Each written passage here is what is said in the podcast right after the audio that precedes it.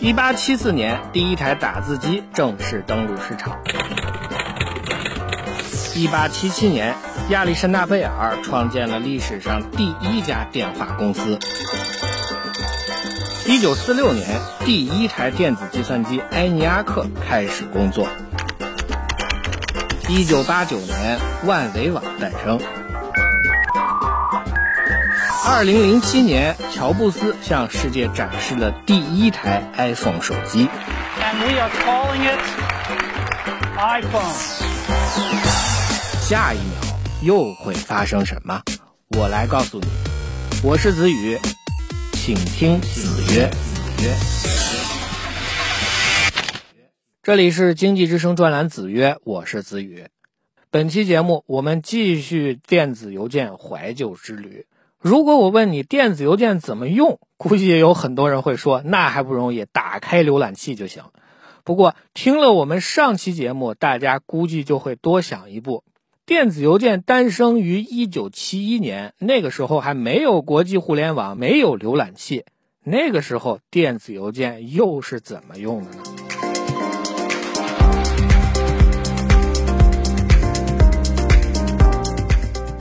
其实。程序员汤姆里森当年开发出的 email 不仅是一项技术框架，同时还是一个专用客户端的名字。这意味着和大家的直观感受不太一样。专用的客户端程序才是电子邮件最早的打开方式。从这个时候开始的二十年间，虽然客户端有一定的革新，但是电子邮件的使用方式却一直没有出现本质的变化。在早期的电子邮件使用过程中，用户必须远程登录到网络服务商的服务器上才能使用电子邮件，而且服务商能够监视邮箱里的所有内容。不用说，这样的使用场景在公司或者研究机构这样的内网还比较合适，而对普通用户来说，这样的使用方法既不方便又不安全。到了一九九三年，情况才出现了本质的变化。HTTP 传输协议绝对是一项划时代的成就。在这项标准普及之后，互联网才有了图形化的界面，也才有了各种可以直观进行人机互动的网站。一九九三年，欧洲原子能研究中心有一位叫做菲利普·哈勒姆贝克的程序员，开始测试网络邮件的 HTTP 堆栈。正是从这个时候开始，利用浏览器和网页就可以独立使用的电子邮件才逐步的成型。时间来到一九九六年，沙比尔·巴蒂亚和杰克·史密斯这两位 IT 人士创立了第一家独立于网络服务商的可以用浏览器来使用的邮件服务。这个服务的名字叫做 Hotmail。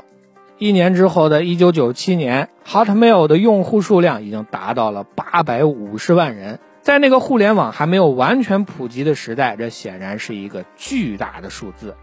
同样是在这一年，Hotmail 以四亿美元的天价卖给了微软。接下来的故事大家基本就熟悉了。Hotmail 在微软旗下多次的改名，成了现在的 Outlook 邮件服务。与此同时，国内外的各大门户网站纷纷开始提供免费的电子邮件服务。从国外的雅虎到国内的网易，这些邮件服务现在依然可以正常运行。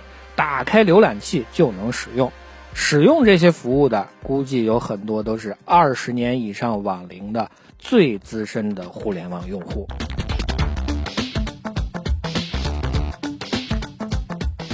花开两朵，各表一枝。虽然我们可以直接用浏览器来登录电子邮箱，但是最早出现的专门的电子邮件客户端却并没有因此彻底的消失。实际上，这些客户端也在不断的进化，变得越来越好用。一九九四年，Netscape 公司成立，很快公司发布的网景浏览器主导了市场的风潮。需要特别提一句的是，Netscape 准确的来说是一个互联网浏览套件，除了浏览器的基础功能之外。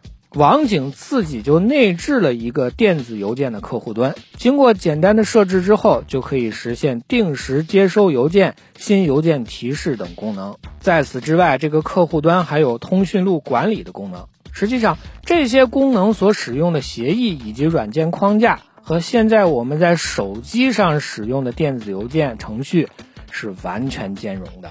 如果我们把观察的时间放得更长，还可以发现，在网景公司衰落之后，网景浏览器的代码被 Mozilla 基金会所继承，在此基础上就诞生了目前世界上最有名的开源邮件客户端 Thunderbird。这也足以见得邮件客户端的生命力是多么的强大。其实，如果在功能上做到极致，邮件客户端能做的远远不止收发邮件而已。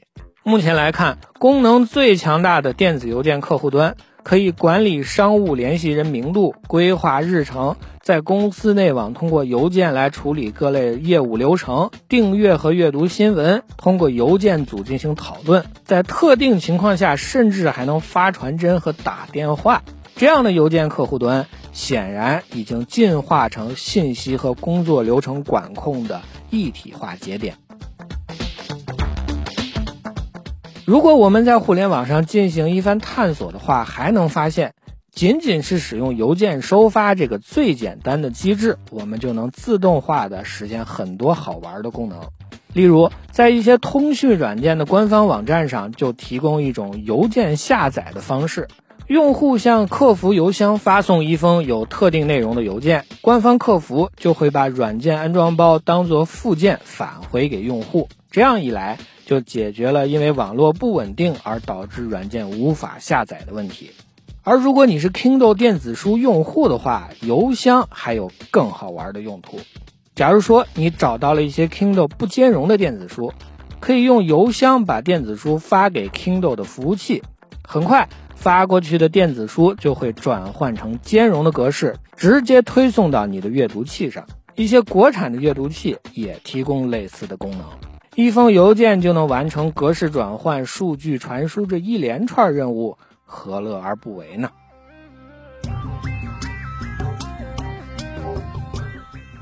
从上世纪七十年代诞生，电子邮件就在信息传输的过程中扮演着独特的角色。现在看起来，电子邮件可能不迅速、不便捷，甚至不好看。但是我们不能否认，大多数人现在都有一个电子邮件的账号，甚至是在手机上也绑定了自己的电子邮箱。虽然呢，在现实的生活中，并不是每个人都有一个实体的邮箱放在家门口，但是在互联网上呢，电子邮件这种古老而简约的方式。也算是帮我们大家实现了一个有趣的梦想。好，这里是子曰，你耳边的 IT 技术发展史，我是子宇，咱们下期再见。